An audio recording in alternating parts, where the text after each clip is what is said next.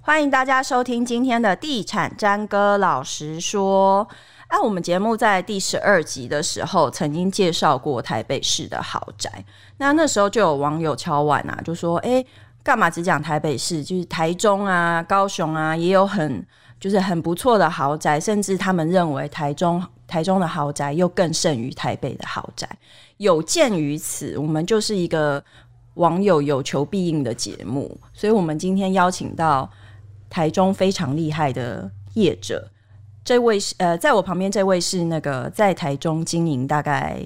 三十年以上，然后是很多建商豪甚至是豪宅建商幕后的推手。励志公关总经理王耀斗，我们大家都称呼他斗哥，欢迎斗哥。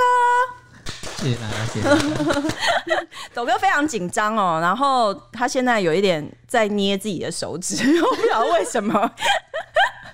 然后那个再来是我们那个 ET Today 驻台中的资深记者小慧，欢迎小慧特地来台北玩。 Hello，大家好，今天邀请到斗哥，其实就是人情那个面子蛮大的，因为斗哥很少很少出面的，今对天来挖挖豪宅的宝。对对对，那讲到豪宅，台中的豪宅啊，台中的豪宅地域的变化大概是这样，它一开始。现在比较红的就是七期嘛，它台中的豪宅一开始发迹就是在七期嘛，哦，不是，台中豪宅一开始应该是在民权路、公益路跟这个中港路那个附近啊、嗯哦因为早期的话，应该可能在日据时代吧，就是。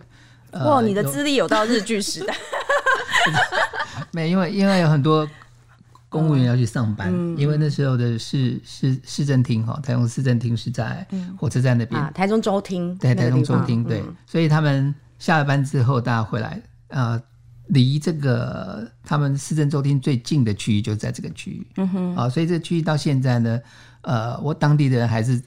昵称它是大河区，大啊和大河区区这边大部分都是以透天的房子为主，那边大概一栋要多少钱啊？呃。豪宅大楼部分的话，大概在民国八十几年的话，应该在二十五万。哦，候25就二十那几时候了，啊二十五万就对，那包高地增援嘛，好、盖起来很像那个高地建筑，嗯对对对那栋对大对嗯楼，对，大概开价大概在二十五万左右，哇塞，那个时候就二十五万，对。那现在25呢万？？现在哦，现大在概也我不还知是道，我没有去25看万私家是不登是录。对然后后来是怎么发展？是随着后来就是因为中港路开通之后，所以台中的这个发展嗯啊就，是不能沿着讲中中港路路，现在的小应该是哦现在的人都不知道中港台路，湾大道对，要讲哦啊，台湾大道，道。嗯对，沿着台湾大道一直往西哈、所以慢慢的发展就从那个地方开始拓展到西区。嗯哼，那西区的话也，西区主要是两个部分，一个部分是科博馆，一个部分是美术馆美。术馆，因为中港路开通，所以前期的豪宅大部分在科博馆、科博馆这一区，嗯，包括是宝喜博弈啊、龙邦国宝啊，嗯，普卢磐石啊，嗯然后安澜居啊，然后还有呃龙宝人文真谛、人本真谛啊，还有绿宝石、红宝石，嗯你是不是都买过？我想说你你要念到什么时 候？你这集念完会不会已经超过我们节目时间 了？好大家真的信手拈来，随便就一直念一直 念。啊、对，所以那时候大概就是以这这这几个案子非常的红嗯啊、那时候七期还没有开始吧，七期差不多要到连续和平大厦进去的时候才开始慢慢的。所以西区的豪宅正夯的时候，不是正夯，就是正在形成一个聚落的时候，七七那个时候是什么样子啊？那个荒烟蔓草吧，荒烟蔓草是木木往阿波吗？没有啊很多很多人丢垃圾会丢那边去啊，嗯，哦，所以就垃圾看到堆很多土丘啊，还有一些垃圾在那边。我是查了资料，是讲说七期其实一开始他们是设定它是一个复读型，对，那主要它是以商业为主嘛，对不对？对就是主要是缓解，就是市中心就是比较旧的一些生活机能什么什么。那后来好像到二零零零年左右才开始把它设定为一个市政中心，就是有一些要，比如说市政府要迁移啊，或者是后来甚至到后来的那个歌剧院的规划，就是机关政要，还有一些设施景点，那时候才决定要进去嘛。对啊，其实七期的规划很早，嗯，很早，在林伯龙时期林伯就已龙经对，就就已经开始了。所以那等一下个嗯后置国会际 上竞标的问规划 林伯龙是谁？林伯龙是前前前前前 前几次前前前好胡多志个强前，胡志前强前面，张在文英， 在张文英在前面， 市长是我们台中 市，哦，对，台中市 长对对对，所以那时候的话，就是他其实那时候已经开国际标琴，国际设计大嗯师韦伯来设计了。嗯，好，所以你们现在看到的这个市政府的设计呢，其实那个稿子、那个设计图呢，早在十几、二十几年前其实就已经画好了。嗯，所以等到胡志强把它设计完出来之后，有人会觉得他好像有点太落伍前了卫，不是落伍哦，落伍，你是说对对对之后对对对，因为那时候我刚刚已经讲，就是前面很多都是荒烟漫草，嗯嗯，所以七期在初期的招标状况其实并不是很好，嗯，后来张文英还打九折，好，大概那个时候每平林波龙大的概下一任，二十几万到三十几万，嗯嗯，哦，那时候还没有人还标不出去，你说地价，对，那时嗯候、对那时候有一个中部的餐饮界大亨啊、哦那时候就参与了那个底飞地标售，嗯，哦，标到了一块地在市政北一路上面，然后每平好像标到二十八万，嗯他的朋友就在笑他说：“哇，你标太贵了。”嗯，所以呢，他就忍痛，就干脆就押标金被没收，嗯，然后就放弃，嗯，好、然后后来呢，他的餐厅呢就盖在这个那块地的正对面，所以叫什 么？哎，要讲哪一家餐厅吗？可以他就可以他就每可天以在讲吗？可以啦，诶音乐餐厅吧，嗯对，所以呢那时候他就每天看着对面那一块地，哦，那块地就从二十八万开始一路涨，涨到一百多、两百多万，现在应该也差不多将两百，大概十倍以上，大嗯概两百八到三百万。天哪，他有没有真的跟那朋友绝交啊？没有， 哦他真的是吹心肝吹到底。其实你刚刚讲说荒烟蔓草的七期，一直到现在豪宅林立的七期，其实它中间也经过一段过渡嘛。对对对其实大家对七期一开始的印象很多是。很多汽车旅馆啊，嗯然后有很多特种行业啊，很多电玩，对对对电玩，对，它从那个过渡一直到到变成现在的七期，主要奠定应该是国家歌剧院吧，呃，是吗？其实台中比较辛苦了，台中一开七期一开始是很多奸商进去，嗯，哦前仆后继，那时候推的状况都不是很好你。说荒烟蔓草时对段对吗？对，嗯然后直到慢慢的像联聚啊这些比较呃龙宝这些比较知名的建商啊宝辉这些进进来之后，大家就是在九一大地震之后吧，嗯，好、所以才慢慢的有一个规模出来。你刚刚讲的是不是有点保守？你说就是七期在一开始很多建商，进去，进然后就去没有了哦。所以七期之前有中台湾的八卦山之称，诶，我不知道有没有挂到靶架、啊， 其实进去推案是很辛苦的，很辛老苦，师就是一个很辛苦大地雷区。对，因为完全没有建设嘛，你就看到嗯就是一片空空旷旷的，然后杂草很高，然后野狗很多，嗯， 对嗯啊对啊，就这样。对，所以后来那个歌剧院的进驻，歌 是不剧是有也奠定它的那个房价的基础啊？哦，歌剧院的话，它要推出来的时候，大概在二零零七年左右吧。那时候就是请了一一栋李雄来做设计，嗯啊、然后慢慢的这个呃，因为它的进驻，慢慢的让整个台中的房价慢慢往上。啊，大概从三十几，那时候大概三十几万吧，上到四十。嗯哼，为什么国家歌剧院的落成会让七七的房价往上颠？因为它是世界九大地标，未来世界就哪 里未把来它世界讲清楚，到底是不是 啊？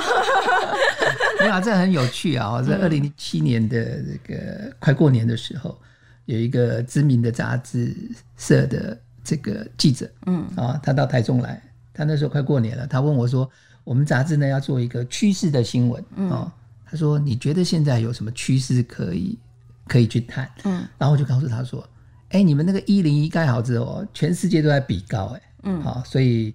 这个部分也影响到房地产。他说，哎、这个议题不错，那这样好了，我们来做一个未来世界九大地标。嗯，那我们在谈的过程当中就讲说，哎、那台湾呢，我们自己做这个世界九大地标，总要放我们台湾的个案。嗯嗯，我就跟他讲说，啊那时候台湾的个案唯一开国际标就是呃台中歌剧院。嗯，所以就把台中歌剧院放到这个未来世界九大地标，因为我们是写未来啊，嗯未来到底是不是，那就再说吧。这这句话出去，然后网友就说：“就你们这些 所以就 人，。是炒房 对，炒房就是你们这些 slogan。”本来我三十万可以买到，现在要四十万，对，不嗯会啊不会，那个其实整个就带动了这个台中七期的这个这个推案的气势。嗯啊，其实也是因为国家歌剧院它是国外设计师设计，嗯对然后它的建筑工法又很特别，嗯，它其实有带动周围周边七期的豪宅，其实有一股国际风，对对对对所以二零零七年到二零零八年，台中非常流行所谓的国际建筑，嗯所以那时候甚至媒体也在戏称这是，哎、台中的国际建筑年。嗯哼哎，嗯哼，哎、其实从高铁啊，坐高铁从就是一路南往西往南到台中的前一段，会经过七期的商业区跟住宅区，就是先嗯到住宅，然后再到商业。其实那个夜景看出去是很美的，很美超我也美觉得的。对如果对没有空屋的话，对不 对，其实 有你说空还高是可以看到闪灯啊。其实你坐高铁快要进到台中车站的时候，其实不呃台中高铁站的时候，你往旁边看，其实就可以看到七七很嗯美。我有一，次就是坐高铁，然后就是有听到旁边的人讲说：“哇，好像曼哈顿哦。” 哎，想说他其要实一定要用就是用这么卷舌的美曼哈顿 对啊，那个夜景真的是很美，所以你去拍七七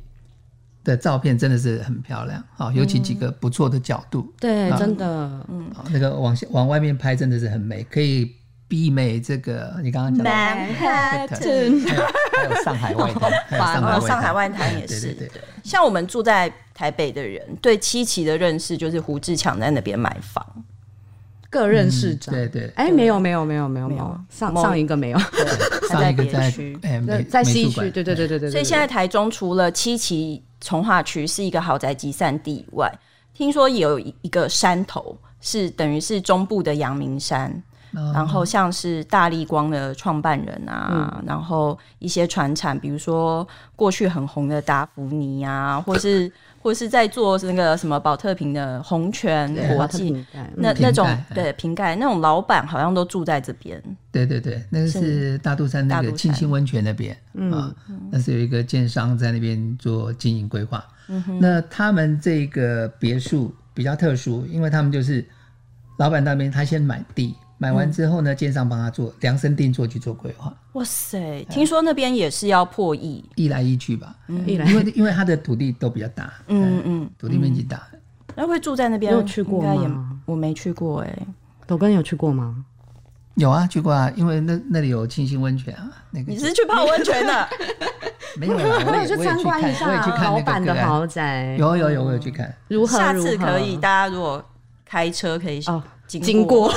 看一 下。前它前面就是清音温泉前面有一条马路，就直接经过那里，然后开通下去连接。所以他们的那个豪呃特别定制版豪墅里面都有温泉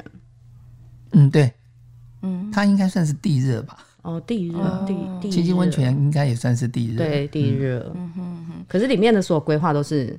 豪宅主人想要的对，因为嗯他们自己做的，那建商只是帮他去把它完成而已。哦，那除了就是比如说大肚山啊、七期，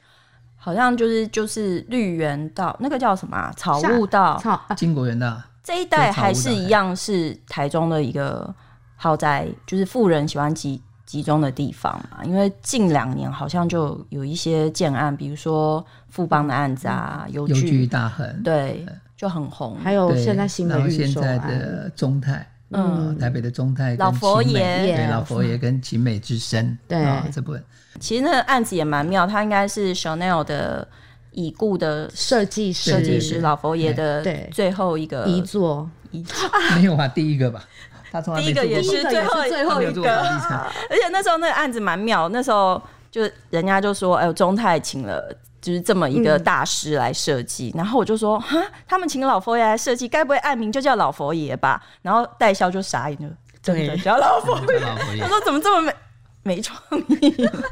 欸可是我看过他们的那个建筑的，呃，就是外观，他们连外观的嗯有墙面 Chanel 风吗？都是那个，斜纹软泥对对还是什么、就是那个符呃符号跟、嗯外双膝的符号？，对，啊就很特别。那应该会蛮吸引贵妇的吧？ 对啊，对啊，他们的这个接待中心看起来也很 Chanel，哦嗯，对，所以像西区刚刚提到，就是刚刚是预售的部分嘛对，成屋像富邦的天空树啊，邮具大亨，邮具大亨很红，是因为林家龙，这、我们这一辈就知道了， 对对对对，林家龙上前一任是陈文茜都有买那那个案子。陈继明，嗯嘿对，哦，就是设计师，嗯对对对呃，设计师们有嗯有青睐这个案子，对对，那个案子也设计的非常好。他是邀请到一个台湾很有名的设计师来陈做瑞，贤，对对，他的作品都还蛮有文很青的感觉。然后很大气，嗯那如果是讲到这些的话，目前在台中啊，曾经创下最高交易单价的三个豪宅社区，都还是在七期。全部都还是这些。嗯讲、这么多，然后啊全部都还在还这是在嗯些。七 期，因为说单价嘛，如果你说那个毫数的那个平数这样算起来，我们没有，嗯嗯对，没办法。但是如果用单价的话，还是以大楼第一名是居多谁？第一名宝辉中股九十七点二吧，九十几，九十七点二，所以快破一百。它已经跨出双北单价最高吧，对，算它是比吧。板桥还高了吧？对对，我们比板迎桥新北喽，有。 对，那哎，他有什么厉害的地方吗？哦，他他强调就是啊，当然国际团队了哈，因为宝辉在进到七期之后，几乎都是用国际团队在做规划，嗯，对，也搭配了这个四季饭店的这个设计团队啊去做。哦，它这个整个里面非常的四季饭店，就是你走进去就是挑超高，到底挑多高啊？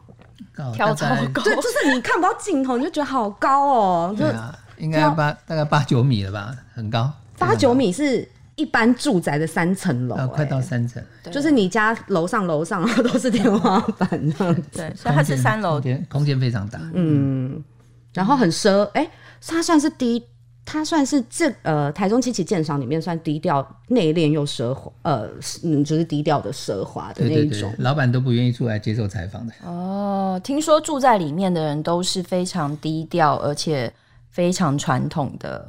大台老商板。对不对对诶那第二名呢？第二名就是大陆，哎，大陆宝格，大陆宝格，最近好像是九十二点多万，对，就是二、嗯，成交。宝格是算蛮新的一个建案，对对对，嗯加交屋大概三年，三年多了吧。嗯哼，他是他是请一个非常有名的设计师，来自意大利嘛，对对，宝格丽，宝格丽，宝格丽的的日设用计设师计师。所以他叫宝格。刚刚讲一个 Chanel，然后现在是宝格丽，宝格，对，你看台你嗯看我们台中真真的是是越来越时尚，越来越时尚，加上越来越国际化。对对对对，奢侈品品牌请全部都进驻在台中好吗？哦，爱马仕在台北，输了但也是大陆建设的啦。哦，业绩最好应该是我们吧？业绩最好是我们什么就意精思？精品时尚的那个业绩啊。哦，对看看，星光台三月中啊台中真的台中人消费消费力很惊人很欸，强，所以所以如果套再套上那种精品品牌的豪宅社区，就更受欢迎了对。对，那宝格有什么厉害？听说它的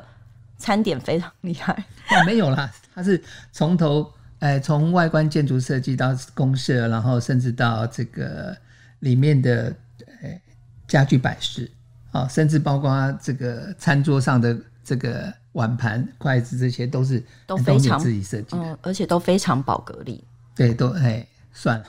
哎、应该真的很宝格丽啊！嗯应该非常 Antonio 吧？没有，它就是宝格因丽为的代一名般人不词知道什么叫非常 Antonio，大家应该会想说，宝哦格丽大大大家怎么想象啦？宝格丽最红的那个三尾，就是三圈的那个戒嗯指，就是在在三环，建案对三环那个在建案里面很会很常有出看现到这那种种圆意的，象对对对对元素在里然面。后它这栋建筑是一个菱格纹的造型，对所以除了在外观你可以看到它那个窗框是这种设计之外，从里面看到外面也是，对，然后非常它里面美的壁面也是沿袭这个菱格纹的嗯设计，对，而且它窗窗框设计是有学问的，嗯，因为那个光线这样照下来之后，它的它的那个光影是会变化的。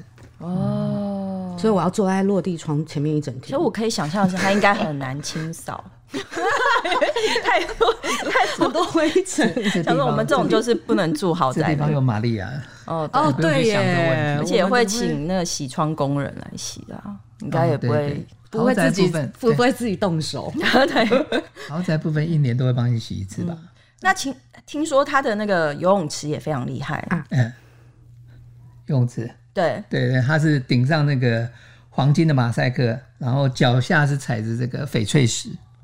天哪，我们今所天以游泳的时候就是脚踩脚踩翡翡翠，翠头顶黄金在游泳、很欸奢华呢、超奢对啊，华对啊的，他们是这样形容的啦。那泳衣要穿什么？ 还是只能穿宝格丽的泳衣才能进去，入场资天格哪。对啊，而且听说就是会买宝格的人，多半是属于比较年轻、比较新潮的实业家、创业家，或者是一些第二代、第三代。对，好像他的购物的年龄层跟其他比起来是比较低的。嗯第三名，第三名，第三名啊，第三名保喜啊，保喜天瑞，最近老牌建商，嗯对对对，老牌建商、就是刚刚讲的那个保喜博弈。对嗯对对对，哦他很从早西区就开对始，他，他最有名的是在那个保喜公园绝底，啊五期从化区。嗯，那时候我刚到台中吧，民国八十二三年，嗯保喜公园绝底是全台中的这个豪宅的第一指标。嗯哼，嗯，那时候曾经是第一几乎豪对宅，，几乎所有的政商名流，嗯台中的政商名流都住在里面。真的哦，谁？ 他讲我们不认识，对他等下又说一 个，啊，呃林伯龙伯龙 贝，所以保喜天瑞这一次其实也是请国外的设计师，对啊他加拿大的设计师，他请两个，哦对，还有日本，嗯哼，嗯，那保喜保喜我有进去过，它真的非常奢华，对对，它就是公社的一张椅子，单人椅哦，就要两百五十万。对他那个都是限量的，你有在上面睡觉吗？不行，一般人不能随便乱坐啊！真的吗？而且也不能拍照。哦，不能拍照，好，很多豪宅好像都不太能拍照，保喜天瑞只能拍那个大吊灯吧，哦，对，还有一个大吊灯，就你一进门有一个超大的吊灯，他为了吊那个超大的吊灯，还要出动那种缆绳，对不对？对然后，哦，我知道，然后它的电梯的壁面的那个壁面是用那种爱马仕的皮料，有爱马仕了，对，而且他 他每一层电梯出来的地方，那个食材的拼贴都是不一样的，嗯哼，啊，包括每一层的这个公社的这个屋顶嗯啊，天花板也都是不同的。我觉得就是我那次去参观宝喜天瑞，就是印象最深刻。除了这些很贵的家具跟被雕琢出来这些金碧辉煌的东西以外，有一个地方真的就是我坐在他的那个呃，那算咖啡厅吗？啊还是什嗯一么？楼，它有一个墙面是流水，可是它就是它设计那个流水每每一每一个流水下来都是呈现一颗一颗珍珠的感觉。对，就你坐在那边，你就会觉得哇，这个流水下来水瀑是珍珠哎、对啊，对啊，就这样，因为他是 在规划的时候，他就是有有抓那个那个